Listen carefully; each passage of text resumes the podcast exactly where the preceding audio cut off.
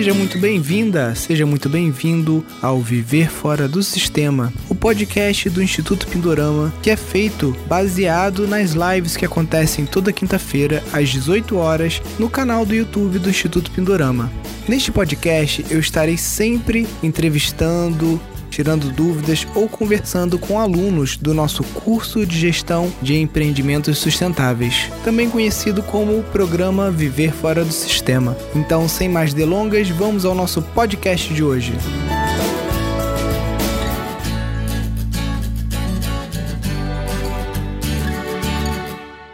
E eu vou chamar então agora o Diego para estar participando aqui da nossa live. Tudo bem? Tranquilo?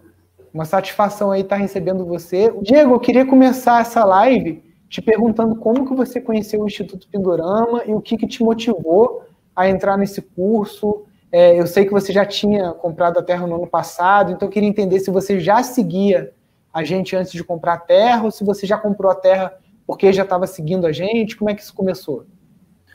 Não, foi mais ou menos na mesma época.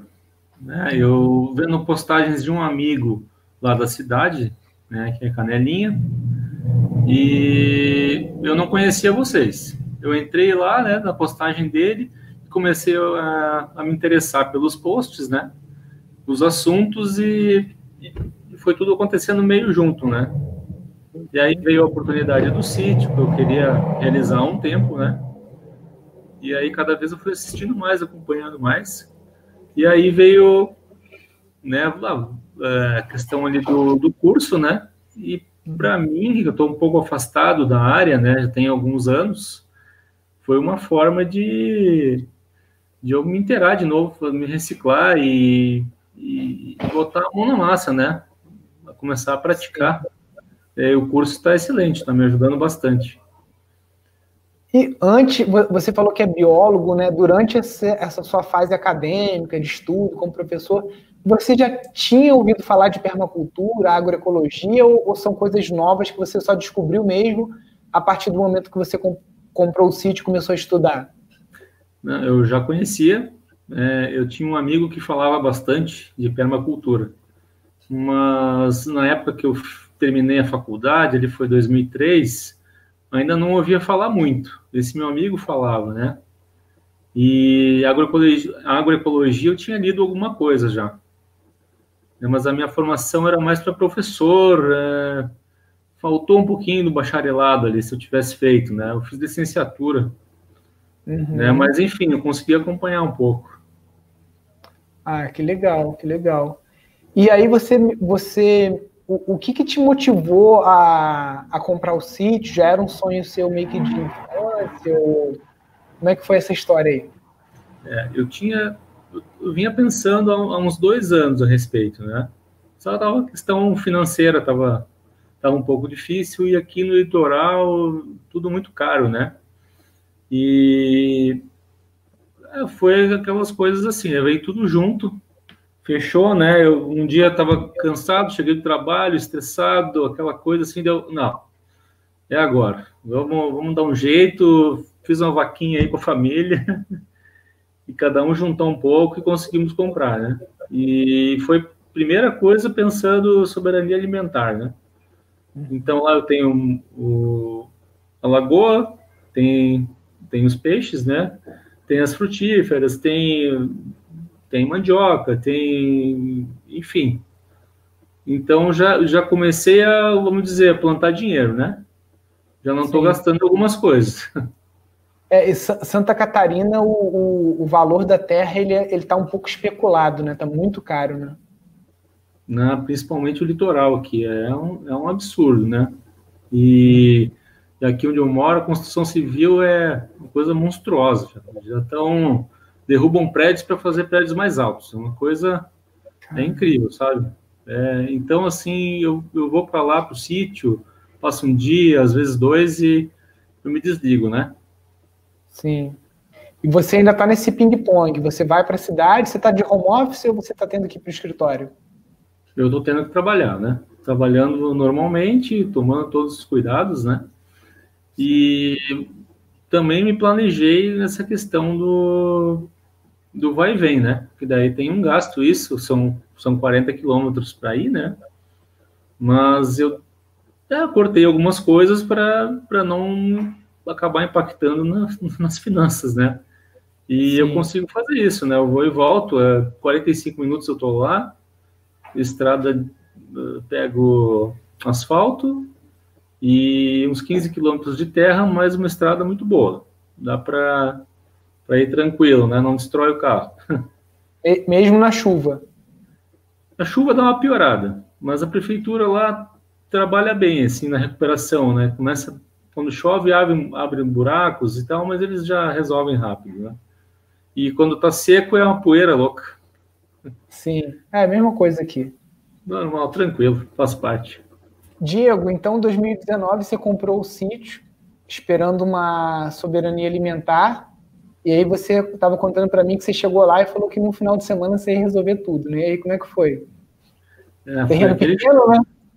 É, não, é pequeno, tranquilo, né? Mas que nada, muito trabalho. Tinha, tem a casa lá, né? Uma casinha, uma casa pequena, mas tinha parte de manutenção para fazer, algumas coisas, né? Tava cheio de buraco, comecei a tapar tudo, pintar, é, para conservar ela, né? E aproveitar o que tinha, né? Se não tivesse nada, teria que fazer alguma coisa, né? Mas então eu tô, tô aproveitando o que tinha lá. Ao mesmo tempo que eu comecei a cuidar da estrutura, né? Também plantar mais coisas, né? Mais mudas, plantar alguns vegetais, algumas coisas assim, né? Cuidar dos peixes, enfim. Vai bastante trabalho. Quem quem está pensando em comprar uma área, se prepare, tá? 1.700 metros sozinho já dá trabalho. Um pouquinho maior. Tem e ter um bom vizinho, né? Eu tenho um vizinho que todo mundo elogia e ele é ótimo mesmo. Ele me ajuda um monte. Quando tem que quebrar algum galho, esse trabalho de roça, ele tá lá, né? Sim. É muito bom. Hoje você não conta com nenhum caseiro, funcionário, é só você mesmo. É, só eu. E, e esse meu vizinho, quando tem que arrumar alguma coisa, assim, que exige um pouco mais de conhecimento, lá, um pouco mais de tempo, eu não posso estar, eu contrato ele. Que legal, né? Muito não, bom é poder essa, essa rede de apoio local, né? Nossa, não, é muito importante, sabe? Eu não tenho preocupação, eu não, eu não, é, ele é cercado com é cercado com arame, assim, né? Qualquer um pode entrar, mas ali o vizinho está sempre ali, está sempre de olho. Ele é produtor rural, né? Uhum. Então me dá essa tranquilidade. Então, ter um bom vizinho, se você não mora, é muito importante. Sim, com certeza. E quando você mora, mais importante ainda. Oh, certeza, muito importante mesmo. Verdade tudo tem um pouco, né? Um pouco de abacaxi, um pouco de, de mandioca. O visual lá é demais, cercado de morros, é muito bonito. É, eu pensei, comprei lá pensando no lado de fora, não no lado de dentro lá. Sim. O negócio é ficar na rua. Você falou que você tem uma água por gravidade, então ela vem desse morro. Ela vem, vem de cima, vem do norte, assim. Tem uma. Uhum. Daí eu, eu capto com a, ela, ela é captada lá em cima, né? Vem com a mangueira para baixo e aí sobe na minha caixa. A caixa fica ali do lado direito da casa, ali naquele matinho ali, na, na cerca. E, e aí ela vai para minha caixa e da caixa sai e cai dentro da lagoa e oxigena a água dos peixes. Muito bom. É, excelente. E isso era um, era um dos quesitos para mim também. Eu queria, eu não quero água tratada, eu quero água do mato. Você sabe que, que esse ponto da água da água não tratada foi um primeiro motivador meu também para me mudar para a zona rural. É mesmo? Eu estava morando em São Paulo na época, eu já tinha morado no Rio também. Todos os lugares que eu morei de cidade grande, assim, eu tive problema com água, tipo assim, água ofedendo a cloro ou, ou a, sei lá, umas coisas esquisitas. Quando você vai para a capital, cidade grande, está calor, você toma um banho, sai, eu, eu saio me coçando do cloro. É horrível. E foi uma das coisas também, assim, o dia eu senti o cheiro aqui, né? Meu Deus, tomando. Isso é veneno, cara. Veneno entrando pela pele. É, Não dá, a né? pele é o maior órgão que a gente tem, né? Absorve. Verdade.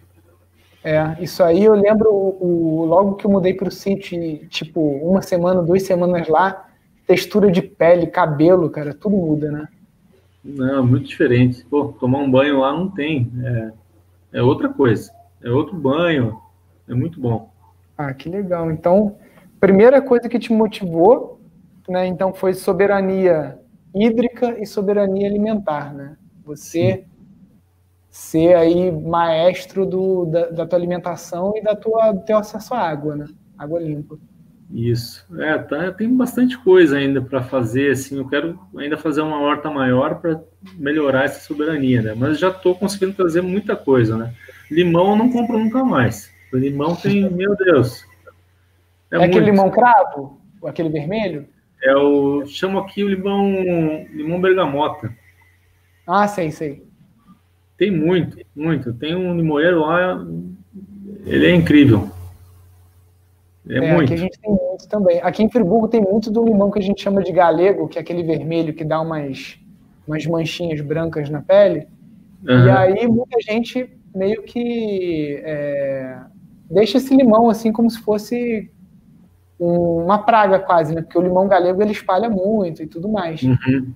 E aí tem, uma, tem um pessoal aqui em Friburgo que começou a cristalizar a casca desse limão então eles uhum. fazem cristalizado com chocolate, cristalizado puro, e a, as lojas de, as cafeterias mais importantes aqui de Friburgo, as maiores, em vez de dar aquele biscoitinho, quando você pede um expresso alguma coisa, vem umas tirazinhas desse limão galego cristalizado. Nossa, que máximo.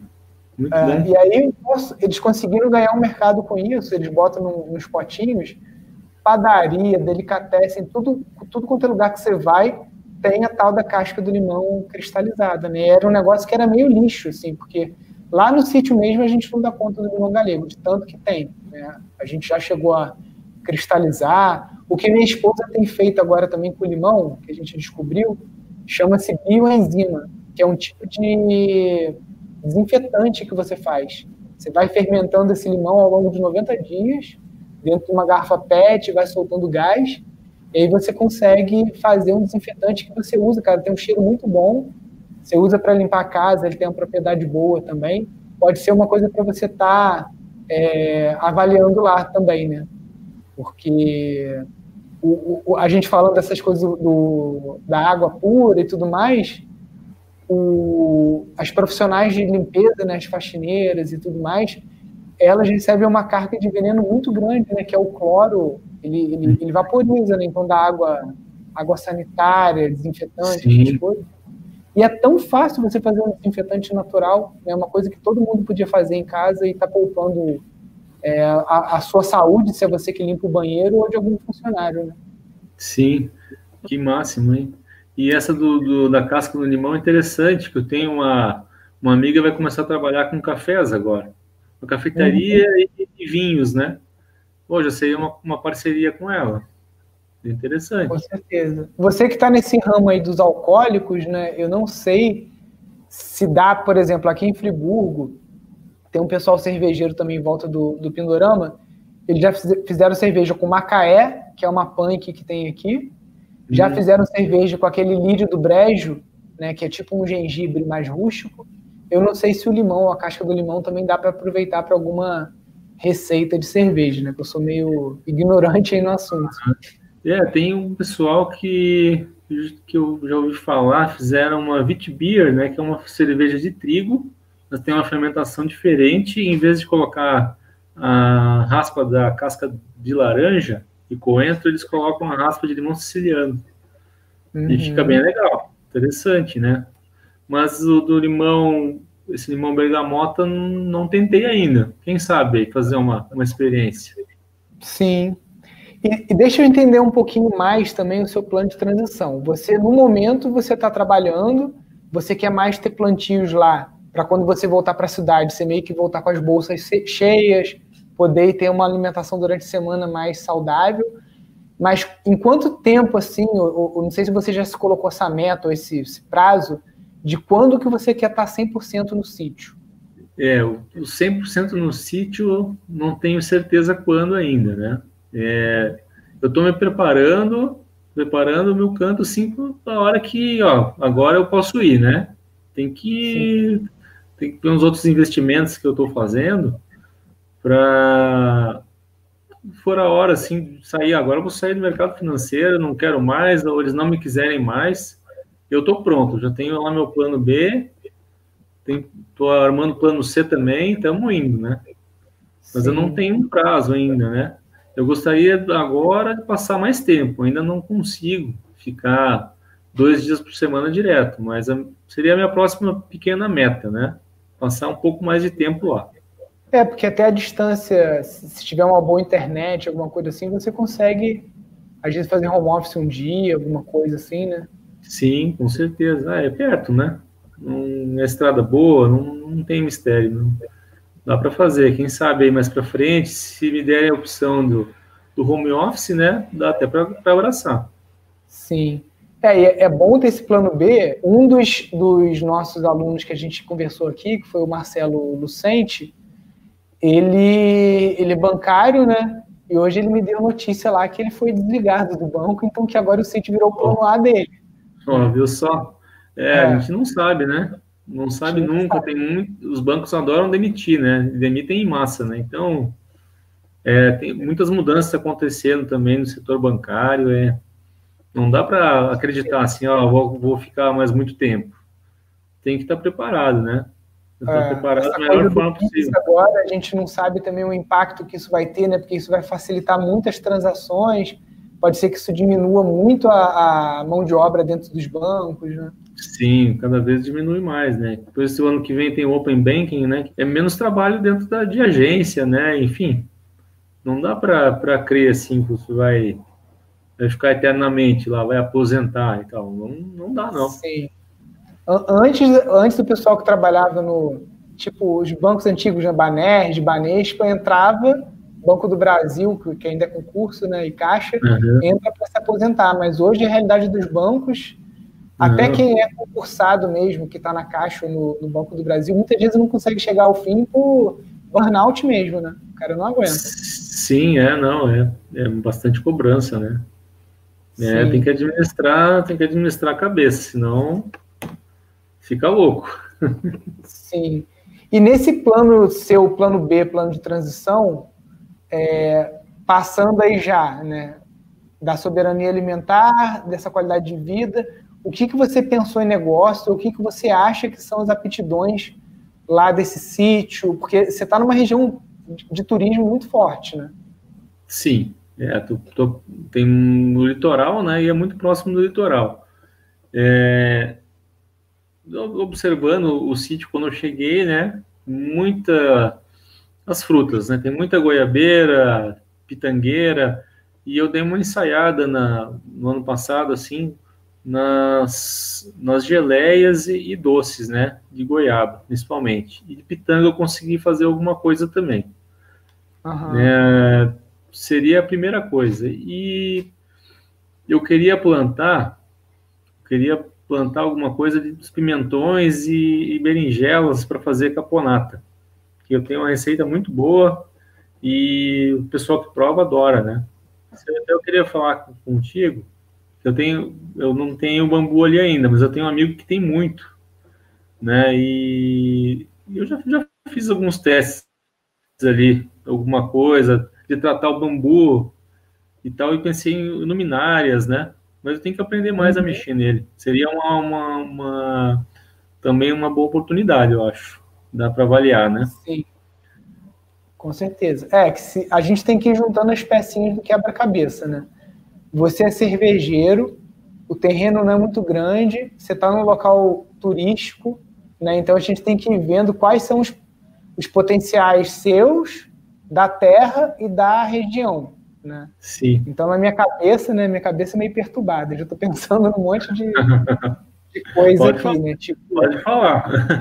é, não, tipo um espaço, um, o que a gente chama de que, o ecoturismo, faz alguns anos, ele entrou no rol de, de práticas do que o governo chama também de agricultura familiar. Né? Então, uhum. é, até para você se caracterizar como produtor rural, ter acesso a financiamento mais barato, com taxa de juros menores, esse tipo de coisa. Né?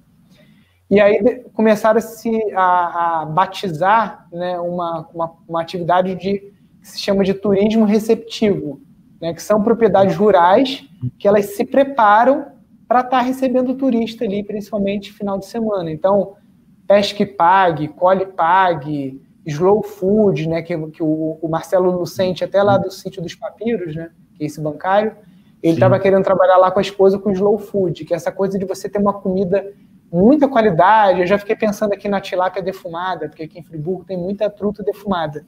Né? Oh, legal. E aí o cara ir para aí no final de semana ele pode tomar uma cerveja que foi feita na propriedade, pode estar tá comendo uma tilápiazinha defumada, é, a mandioca é, aí do próprio local, pode estar tá vendo uma lojinha, você pode fazer um quiosque com um bambu gigante e ali você ter esses artesanatos, né? Não, legal. Isso é interessante também. Muito bom. Né? O, pra... A cerveja eu tinha pensado para mim tomar só, né? Mas, mas é interessante abrir. É, né? A cerveja, tu sabe que a produção. Pô, o, o, esse rapaz que é amigo nosso, que é cervejeiro, no curso de permacultura lá, ele falou: Olha, eu posso levar uma cerveja e tal, porque a gente não permite bebida alcoólica durante os cursos, porque senão no dia seguinte a aula não começa é. na hora, né? Aquele problema. É verdade. Eu posso levar um pouquinho? Não, posso. Ele me leva dois barris dessa Nossa. cerveja de gengibre do, do, do brejo. E ele fez um esquema lá, cara, dentro de um coolerzinho, ele botou a serpentina, ligou uhum. lá, então uma coisa super artesanal, assim, e, pô, conseguiu servir 40 pessoas, né? Então, uma, uma, produção caseira, né? Então, isso eu tenho certeza que você tira de letra aí também. Não, tranquilo. Na panelinha sai 40 litros sossegado. Pois é. Pois é. Ah, é interessante essa questão da, da, da, da, alimentação, a cerveja, o turismo, uma experiência, né?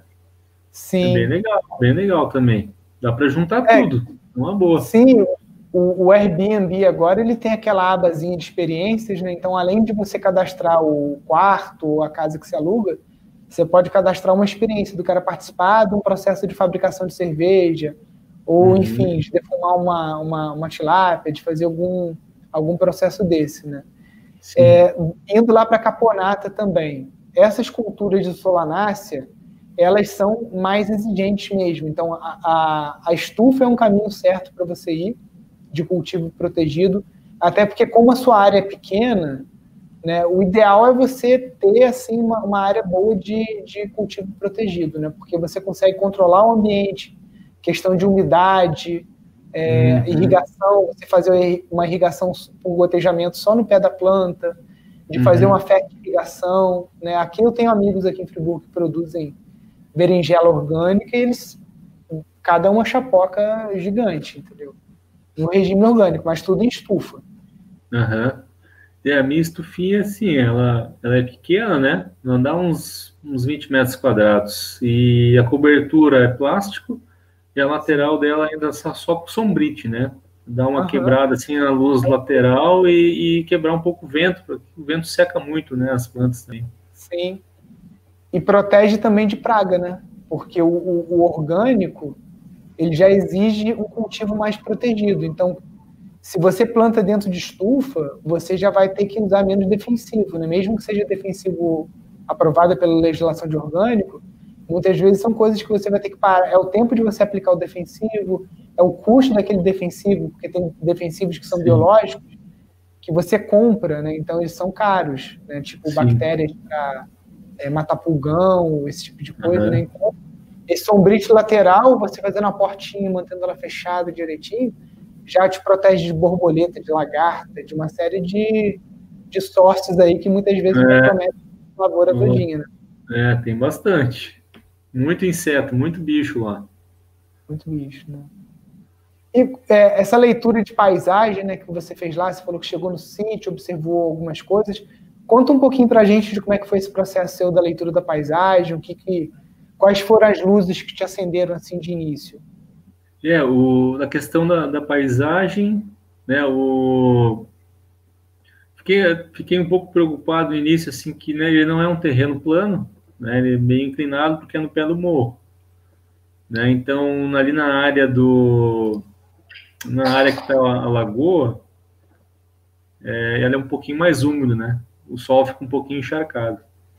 Às vezes, quando chove bastante, né? É, eu observei o sol, né? Quando fui lá para comprar o sítio em agosto, setembro, já dei uma olhada, vi a posição onde estava nascendo o sol, e vi que tinha uma boa insolação, né? É, do vento também, né? No inverno, vento sul, verão nordeste, né? Dei uma, uma, uma observada e algumas coisas deduzi, né? Pela posição que eu estava. Legal. E aí, nessa, nessa primeira olhada que você deu assim no sítio, o que, que você pensou assim de modificações que você gostaria de fazer? Modificações. Hum... É, tava. Primeira coisa, tinha muita bananeira, né? Tava demais, tava fechado, as toceiras não estavam bem cuidadas, né? tive que cortar bastante. É, e que até estavam vindo uns cachos assim meio fracos, né? Então dei uma, uma geral. Né? Ainda estou dando hoje em dia, é, mas sabe como é que é a bananeira, né? Te vira as costas ali, duas semanas já, já vem tudo de volta, né? É muito rápido. Uhum. Tem que estar tá sempre cuidando, né? Para tentar vir uns cachos bons, né? Foi a primeira coisa, assim, que, não, tá demais isso aqui. Mandou ver nas bananeiras. Aproveitou o material dela para fazer um, uma cobertura de solo, alguma coisa? Sim, algumas áreas sim, né? E a boa parte acaba ficando ali mesmo na toceira, né? Já para decompor, né? Pico bem ali com, com facão, vai decompondo ali já. Mas eu usei agora bastante a bananeira para cobrir a área que eu tirei o, o, a mandioca, né? E aí replantei e fiz a cobertura de solo bastante com, com as folhas da bananeira. E já tá vindo, ó. Beleza, o solo tá úmido, tá legal. Você conhece o palmito da bananeira? Já dei uma olhada de como fazer, mas tá faltando tempo, mas eu vou fazer um dia. É, é trabalhoso. A gente gravou um vídeo aqui no canal aqui com a Thaís, que é engenheira de alimentos, que ficou um tempo lá com a gente. Ela ensinou, acho que o mangará, né, que é o coração da bananeira, que esse é uhum. é mais fácil de fazer, né? O palmito ele é mais chato um pouquinho mas funciona também nesses manejos aí de tirar ele, né? O, o mangará, o, o, tem um pessoal aqui da Fazenda Monte Cristo, aqui de Bom Jardim, eles fazem a caponata de mangará. Opa, olha aí. Que é o coração da bananeira. Você pode pegar essa, essa tua receita aí do. Você falou que tem uma receita boa da caponata, adapta ela, porque a bananeira hoje para você é um problema, né? Então, se você começar a pegar esse monte de coração de bananeira e transformar isso em, em, em massa para caponata. E vou te falar, cara, é muito boa.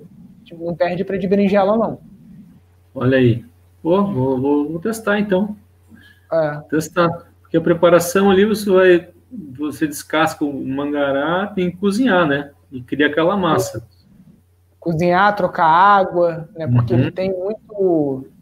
Tem aquele, você deve saber melhor do que eu, da não sei se é tanino, mas tem aqueles aqueles ácidos que são indigestos e coisas assim que você tem que ferver, jogar água fora, ferve de novo. Sim, é mas se não me engano, cara, são duas ferguras. É bem o coração de banana, o palmito são mais ferguras. É. O coração de bananeira é bem mais rápido. É, o palmito de bananeira, eu, eu assisti alguns vídeos ali. É, só fervia umas duas vezes, eu acho. Dava um trabalhinho, né? Mas ainda não parei para fazer mesmo. Tenho vontade de assistir bastante vídeos já, mas ainda está faltando tempo. Sim. Mas essa Mangará é interessante. Vou ver, tem algum vídeo para sugerir?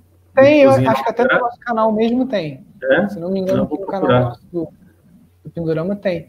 Que é, são coisas que você pode fazer, tipo assim, final de semana você vai para o sítio, você tem outras demandas. Mas você pode cortar esse coração no domingo, sei lá, o dia que você está voltando, e fazer essa brincadeira na cidade, né? Já trabalhar uhum. durante a semana fazendo esses testes em casa. É, legal. Uma boa dica mesmo. Né? Você falou da goiaba também. Eu lembrei é, da, das fruit beer, né? Que é a cerveja de ah, frutas. Sim. sim, sim, com certeza. É, eu mesmo já tomei uma fruit, fruit beer de goiaba, cara, muito hum. gostosa. Não, fica ótimo. E aqui na região tem, tem uma turma que faz aí. Um amigo meu fez uma vez, mas ele colocou no início da fermentação, né? E tem muito açúcar, Nossa, virou uma bomba de álcool, não dava para tomar. Muito forte, não dava não. Goiaba Sim. é paulada.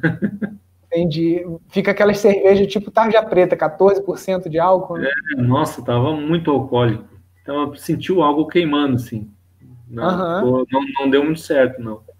Entendi. Mas o pessoal coloca, dá um, o aroma fica excelente. Sim. É, dá para dá para dá para ir estudando, né? Agora, com relação às estufas, né, voltando lá que a gente falou da berinjela e, e tudo, é, o que você pode fazer também, como você, como eu estou pensando aqui para você um modelo de negócio mais de receptivo, né? Também não sei se é a tua aptidão, tipo assim, você pode falar, ah, não, Nilson, eu sou meio ermitão, eu quero ficar lá sozinho, não quero ver uhum. gente, não. Aí outra história, a gente tem que pensar Sim. em coisas para você vender em pontos, alguma coisa assim. Isso que eu queria Sim. entender, se é uma coisa que você gosta de receber pessoas, ou se você não se vê lá nesse papel, se você quer fazer uma coisa mais de produzir e vender, como é que é isso? É, eu, tra eu trabalho com o público, né? Não tenho, não tenho muito problema, assim, de, não teria problema de receber ninguém, receber pessoas, né?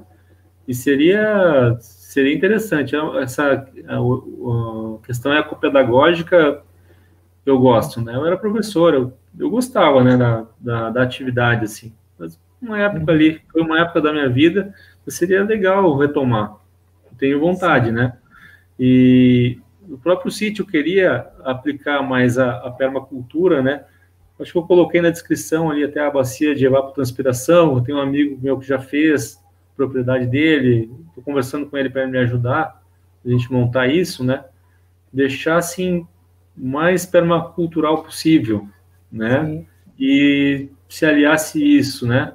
O pessoal conhecer com essa, essas visitas, né, de experiência, seria ótimo é um bom modelo.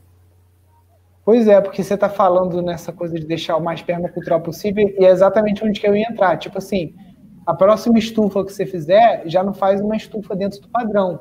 Você pode fazer uma geodésica, tem uns kits que vendem pela internet, uhum. que já vem as conexões, já vem os triângulos cortados de lona, né, de, de um plástico próprio para isso. E aí tudo que você tem que fazer é cortar os bastões, conectar então é uma coisa que já pode ser uma atividade para você envolver a comunidade. Tipo assim, ó, oh, galera, vou fazer uma estufa diferente aqui, quem quiser é, participar desse processo. Cenicamente, na tua paisagem fica legal, né? Você tem uma estufa em domo, ela também, ela tem, a geodésica tem um melhor aproveitamento de espaço, de insolação, Sim. circulação de ar ali dentro, e aí já fica uma estufa assim, ah, o pessoal chegou lá na cidade lá e falou: ah, vamos ver aquele doido lá que tem um, um domo lá, sei lá, uma estufa, né? Porque é isso, você você ir fazendo esse circuito ecopedagógico, né? Você tem a bacia de evapotranspiração, faz a sua a sua estufa geodésica, aí você tem a sua espiral de ervas, tem vários elementos ali da, da permacultura para quando chega ali uma turma de escola, uma turma de faculdade, tudo, você poder é, ilustrar, ensinar né, o que, que é a permacultura, né, e, e, principalmente ensinar que a permacultura não são só esses elementos, né? A permacultura é também composta de estruturas invisíveis, né? A gente tem três grandes campos na permacultura. O campo biológico e o campo construído são esses que ficam mais assim é, é óbvios, né? Que é uma casa de bioconstrução, que é você fazer uma agrofloresta, que é você ter soberania alimentar, energética, etc. e tal, mas você tem um campo comportamental também que muitas vezes passa batido, né? Que são é, outras formas da gente se relacionar como sociedade, você com seus vizinhos, né? Então são coisas que você também pode estar é, exercitando durante essas visitas, tanto universitárias quanto de escolas. Sim, é, você falou uma coisa interessante do dom geodésico, né? Quando eu fiz meu projetinho da estufa, já estava montando, daí eu, eu descobri. daí era tarde demais, daí não, vai ficar para uma outra estrutura, né? Sim. Vamos, mas eu, eu, eu pesquisei, é, é, muito bonito, né? Cenicamente é, é muito diferente e chamar atenção, né? É sim, demais sim. mesmo. Mas é tranquilo, dava para fazer uma outra estufa ali. Eu já estava pensando nessa outra hortinha, né? E fizer com, com a estufa, né, ajudaria a questão cênica, né, com certeza.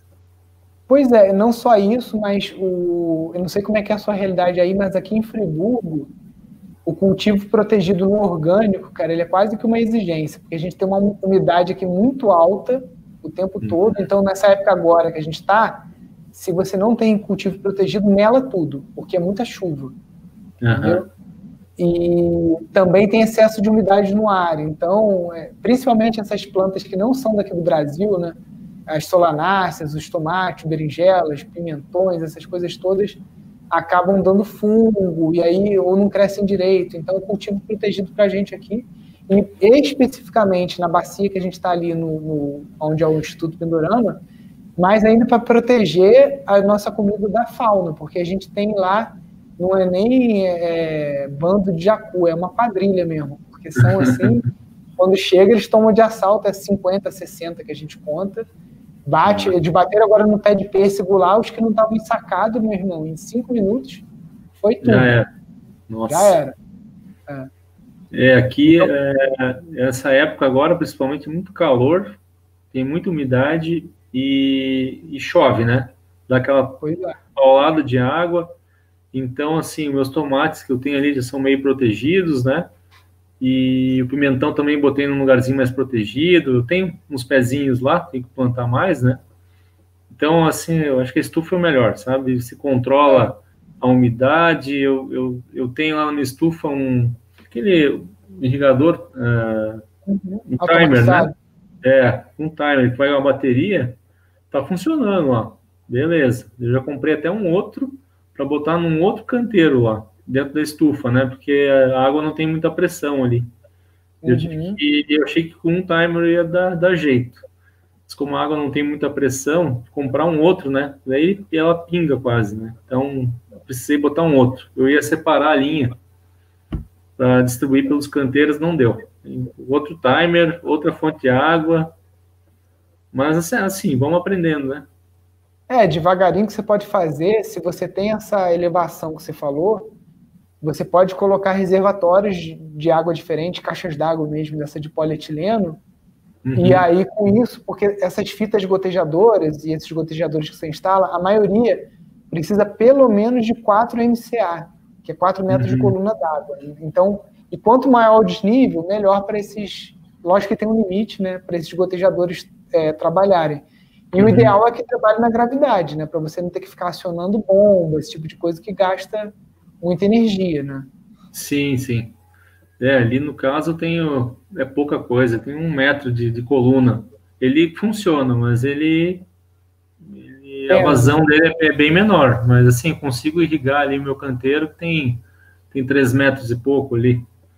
Sim. Ainda consigo, né? Mas olha, ficou no limite. Ó. Se fosse menos, não ia dar certo meu meu plano. Pois aí, outra coisa que você pode fazer também é na linha, você coloca uma caixinha menor e aí você compra um kit de fértil irrigação. Hum.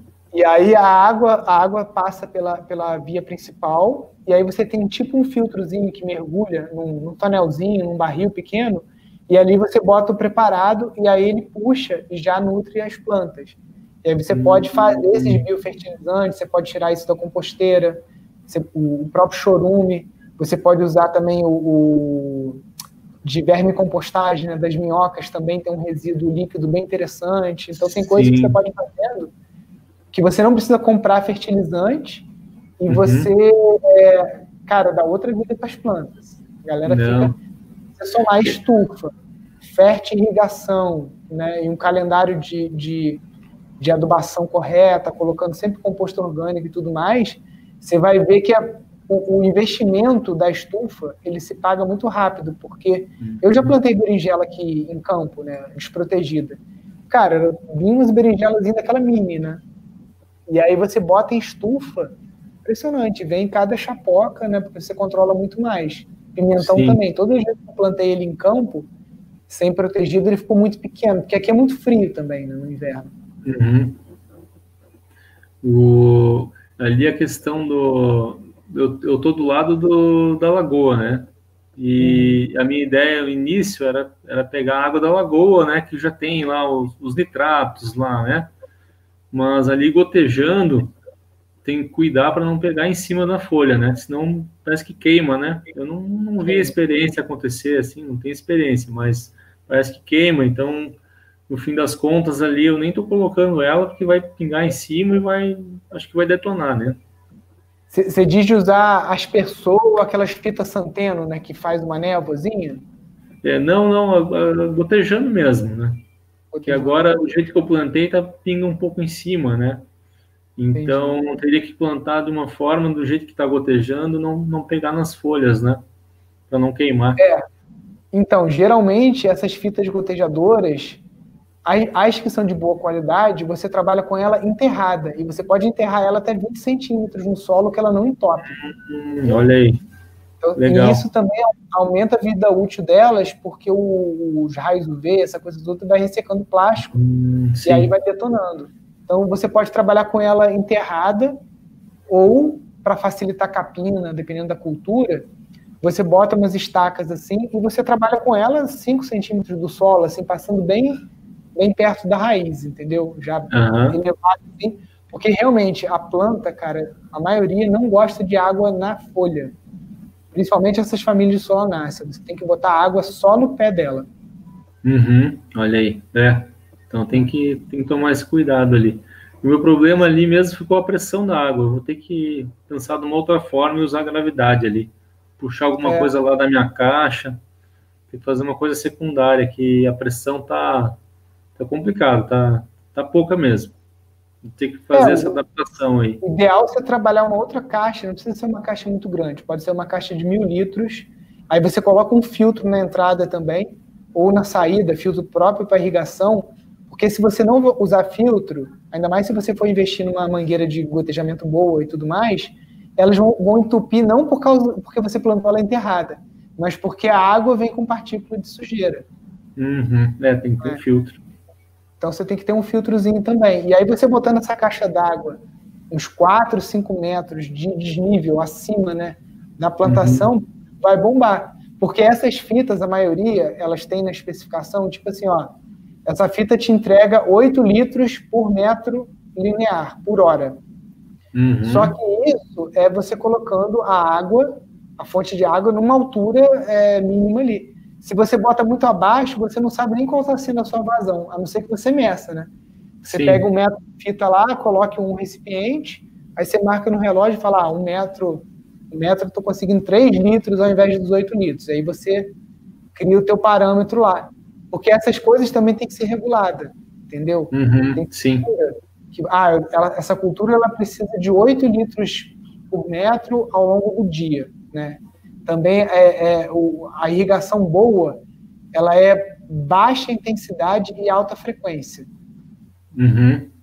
Entendeu? Então você ao longo do dia você vai ali uma frequência bem alta, gotejando vários momentos do dia, ao invés de geralmente o pessoal faz liga bomba uma hora, Aí ah, bota sim. aquele encharca e aí o resto do dia a planta fica sem ver água, né? Isso não é bom.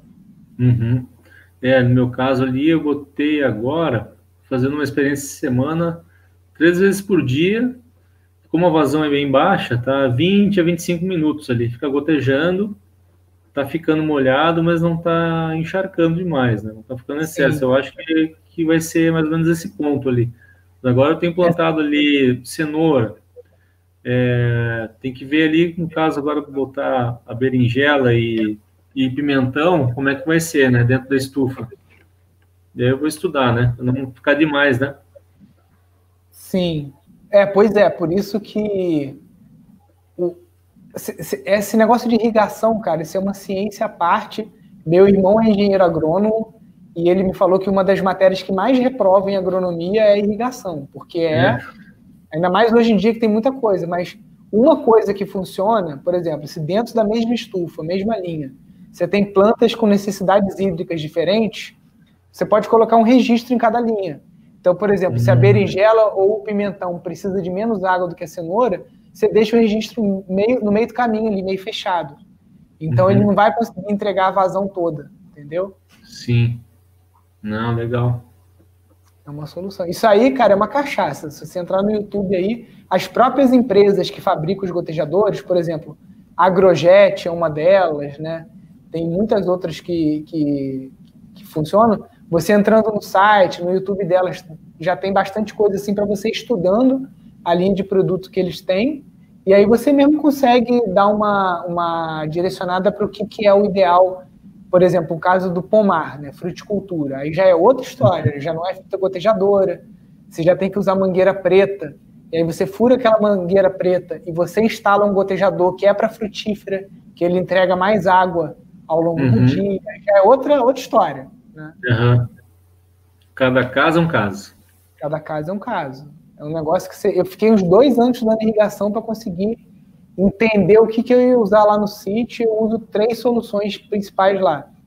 Eu uso aspersor, eu uso fita gotejadora e eu uso gotejador instalado em mangueira preta. São as três soluções que eu achei mais fáceis lá, mais práticas para o nosso dia a dia, para o que a gente está plantando lá. Porque, por exemplo, uma cultura de mandioca, de inhame e tal, o aspersor vai bem tranquilo para roça, entendeu? Uhum.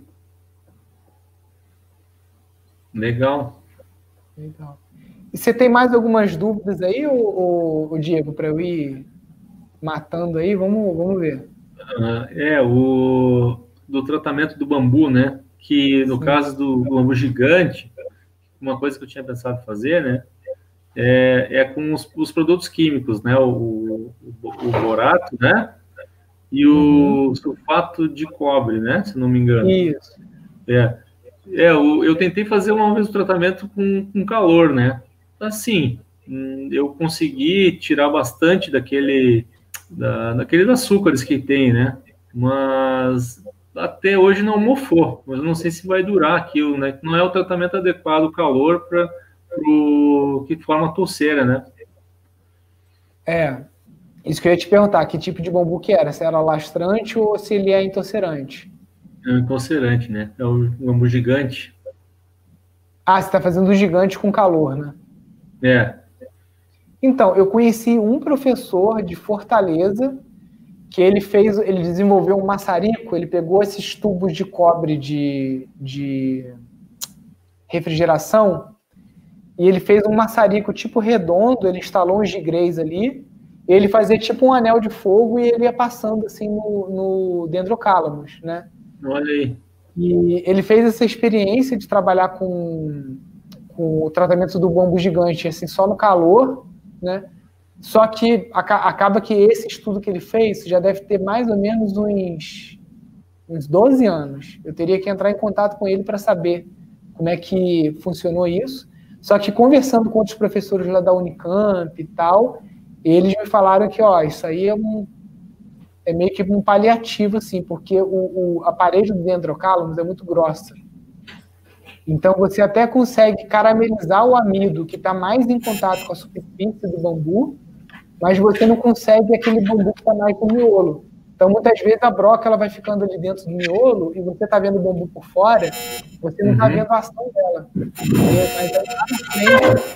você pode ter um problema se são peças menores para artesanato, por exemplo, um teste que a gente já fez, baseado aí num estudo do Simon Vélez, que é um arquiteto colombiano, que a gente trouxe aqui para o Friburgo também uma vez, para peças de luminária, coisas pequenas, a gente estava fazendo no micro-ondas, cara, o tratamento. Olha aí, olha é. só.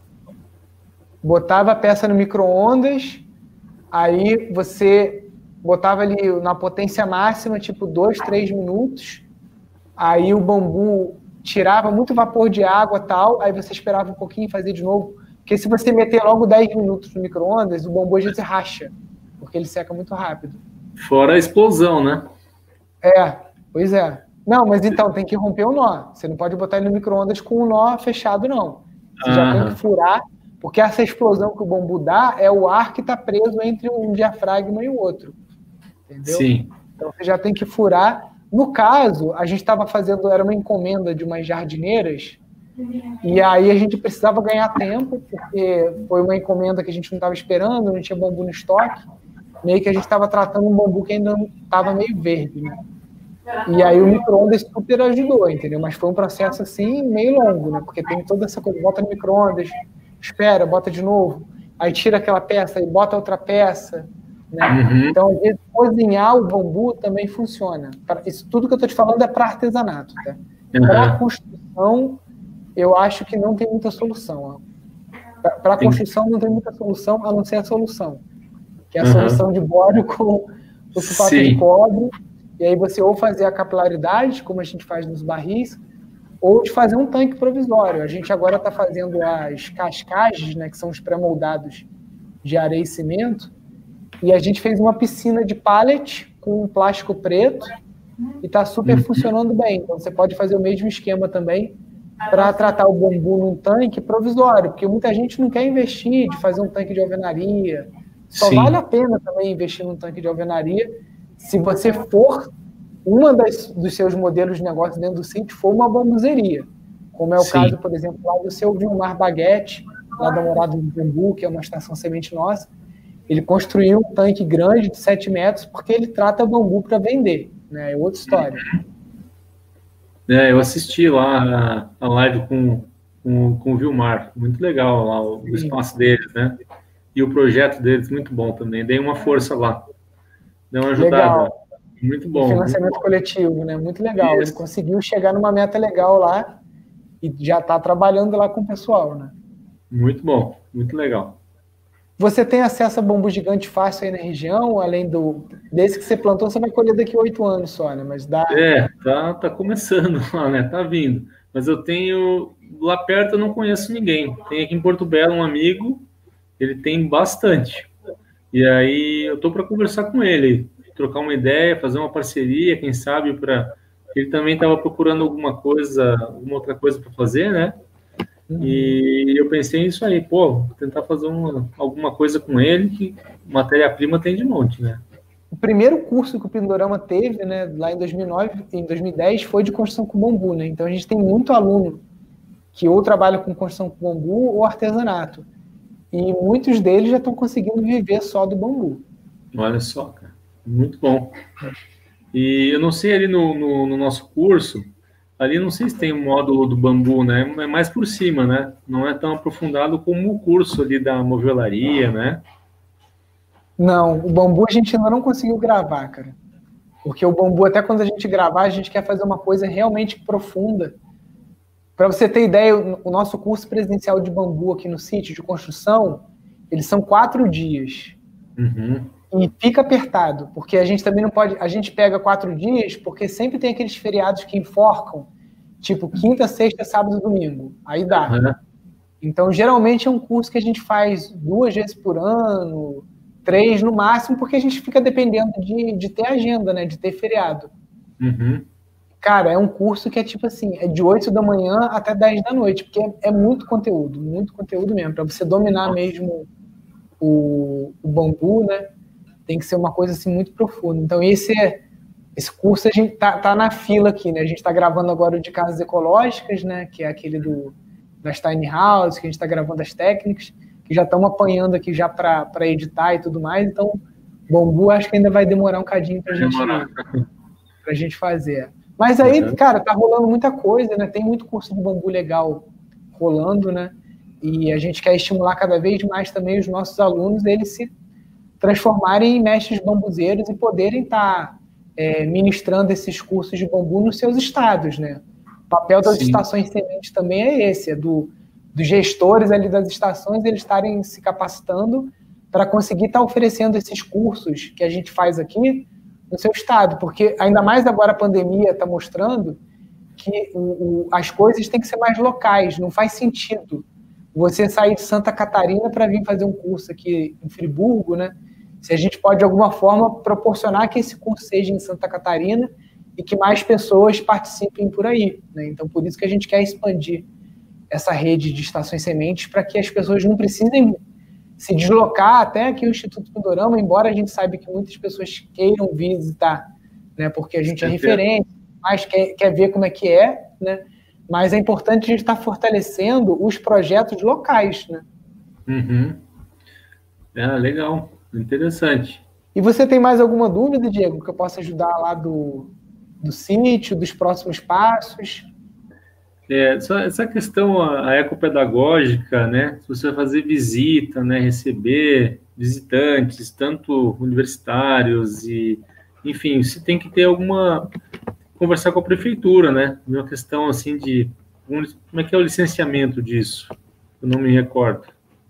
Então, na verdade, se você quiser ter alvará lá para funcionamento do, por exemplo, se você vai fazer cerveja, essa coisa toda, aí é um outro caminho. Para a visita ecopedagógica, geralmente o que você tem que fazer é uma parceria com uma seguradora para você só fazer seguro dos alunos, né? Tipo, seguro contra acidente, esse tipo de coisa. Mas licença na prefeitura, pelo menos eu não, te, não tenho aqui uhum. A gente faz. E a gente recebe tanto escolas particulares, então a gente tem uma frente comercial, que são professoras que tem aquela pastinha, visita as escolas, mostra a foto, puxa o celular, mostra o vídeo é, do que é a visita ecopedagógica, e aí, nessa pastinha, a gente já tem uma tabela de preço com os pacotes. Ah, se você quer só uma atividade e é, uma, e é tipo assim, são três horas a visita. Ou se é uma, uma, uma, atividade de dia inteiro, que as crianças vão chegar de manhã e tipo nove, de nove às cinco. Né? É, se tem pernoite, que no nosso caso, como a gente tem um dormitório, tem escolas que vêm do Rio de Janeiro e tal, que optam também pela pernoite, para aí já são crianças já são jovens, né? Tipo, a gente não, uhum. nunca recebeu lá crianças para pernoitar. Foram mais assim jovens de 14, 15 anos, né? Então, dependendo de cada caso, e aí as atividades que a gente trabalha aqui geralmente são a bioconstrução, a colheita dos alimentos e o plantio, atividade de cozinha também, então de você pegar uma mandioca, ralar e fazer um bolo, por exemplo, de mandioca com coco ralado, né? Que são bolos Uhum. gastronomia mais tradicional mesmo brasileira. Né? É, tem essas atividades também de permacultura em que você ensina é, como os elementos funcionam, então um biogestor, um forno solar, né? então dá para você fazer muita coisa dependendo da faixa etária, né? dos mais pequenininhos, onde é mais uma coisa de experiência, de observação, do que de conteúdo, né? Você não vai pegar uma criança de 7 anos e vai ficar, eles nem prestam atenção, é mais de de plantar, de, da vivência em si. Né? Quanto mais tarefas manuais, melhores para os pequenos. Para os mais jovens, aí você já consegue estar tá, é, colocando um pouco já de metodologia, de, de sentido naquilo que está acontecendo. Né? Uhum. Ah, legal. Não, bom saber isso. Legal. Uhum. É, a princípio você pode começar com uma coisa informal, né? Não sei como é que é a questão de fiscalização aí, se se a prefeitura vai te cobrar alguma coisa assim, mas você pode ir lá perguntar, mas a gente funciona até hoje sem pedir muita benção lá para os órgãos. Uhum. Não, beleza. Não, eu tenho um contato lá dentro, posso dar uma conversada ali, tranquilo, né? Sim. Tem muita coisa para arrumar ainda, né? Para deixar um pouquinho melhor, é né? Dar uma melhorada, né? E é, não, a gente vai indo. Vamos indo devagarinho, vai dar certo. Não, maravilha. Depois, conforme você for avançando no curso, aí você manda para a gente aquele SGA, né? Que é o primeiro exercício. Depois, o próximo vai ser você fazer aquele Canvas. Não sei se você já chegou lá. E você que é da área financeira, acho que vai tirar um pouco de letra de fazer aquele planejamento, né? É, eu fiz o, uma situação gerador de aprendizagem 1. Um, Daí eu tenho que ir para dois ali, né? O Canvas tem que, tem que avançar. Eu tô, passei um pouquinho da metade do curso, mas tem que, ah, legal. Tem, que fazer, tem que fazer isso aí, né? É que conforme você for avançando, você vai tirando dúvida com a gente também lá no grupo do Telegram. Uhum. E aí, porque é, é, eu falo para os alunos, vocês têm que abusar mais da gente para ir, tipo assim, o, o, passo a passo do sítio e compartilhando com a gente o que, que vocês estão fazendo, e pedindo é, socorro e tudo mais, para às vezes evitar é, decisões. É, por exemplo, antes de construir a estufa, se você tivesse falado lá, galera, olha só, vou construir uma estufa, alguém tem sugestões? Aí a galera ia, pô, você pode fazer arco de bambu, você pode fazer de geodésica, você pode não sei o quê. Então, a, a, galera tem que abusar um pouco mais daquele espaço ali do, do Telegram, né, para a gente trocar essa, essa ideia, fortalecer essa comunidade e cada um participar mais do projeto do outro, né? Porque até depois que terminar essa fase de isolamento social, é, a gente vai fortalecer muito essa interação entre os sítios, né? De o pessoal de Santa uhum. Catarina estar participando dos mutirões, dos alunos estarem se conhecendo mais, um ajudando o outro, né? Porque é assim que a gente cresce, né? de forma colaborativa e em rede. Sim. Não, legal. E, e eu tenho o que eu ia falar, eu acho que era isso. Não, se tiver é, mais alguma dúvida, pode mandar. Não, tranquilo, já me ajudou bastante, assim, abrir um pouco as ideias, né? Sim. Faz o seguinte, até, te sugiro, assim, como processo de aprendizado, é, se você ainda não chegou naquele módulo de, de empreendimentos sustentáveis, que tem a aula do Canvas, de como iniciar o um negócio, essa coisa toda, tenta assistir essa aula agora no final de semana e aproveitar que essa nossa conversa está fresca na cabeça. A gravação fica aqui também, você pode reassistir essa live uhum. e tentar começar o teu Canvas, porque aproveitar que a gente fez esse, esse brainstorming aqui, esse toró de palpite, para você já vendo as fontes de recursos, as atividades principais que você quer fazer lá, que aí você já começa a partir dali fazer um cronograma e ser, cara, novembro de 2021, um ano depois, eu quero ter feito isso, isso, isso, e quais são os passos para eu ter feito essas atividades lá, para ir deixando uhum. a coisa redondinha, né? Colocando, colocando metas, né? Sim. Para atingir. Com certeza. Maravilha, então, Diego. Aí vai, vai compartilhando comigo. Assim que você terminar esse Canvas, você manda para a gente lá no, no, no, e-mail e aí a gente dá o retorno para você. E o que a gente puder ir ajudando, você tem acesso direto aí, pode me chamar no WhatsApp, a hora que você quiser. Tá legal, não? Beleza. Muito obrigado aí, Diego, pela sua participação, tá? Eu Qualquer que agradeço. Tiver, o que eu puder ajudar, como foi Santa Catarina também, já tem dois alunos para visitar aí na, na área de litoral, que é você e o Baldo. O Baldo do sítio Serra do Mar, Beleza. E, e, obrigado pela, pelas sugestões aí, muito, muito válidas. E eu te espero aqui então. Vamos conversando. Show. Valeu então, Diego. Obrigadão. Boa noite para você e bom descanso. Obrigado. Valeu, boa noite. Valeu, boa noite um abração. Um abraço. Falou, pessoal. Então fiquem com Deus. Um grande abraço. Tchau, tchau.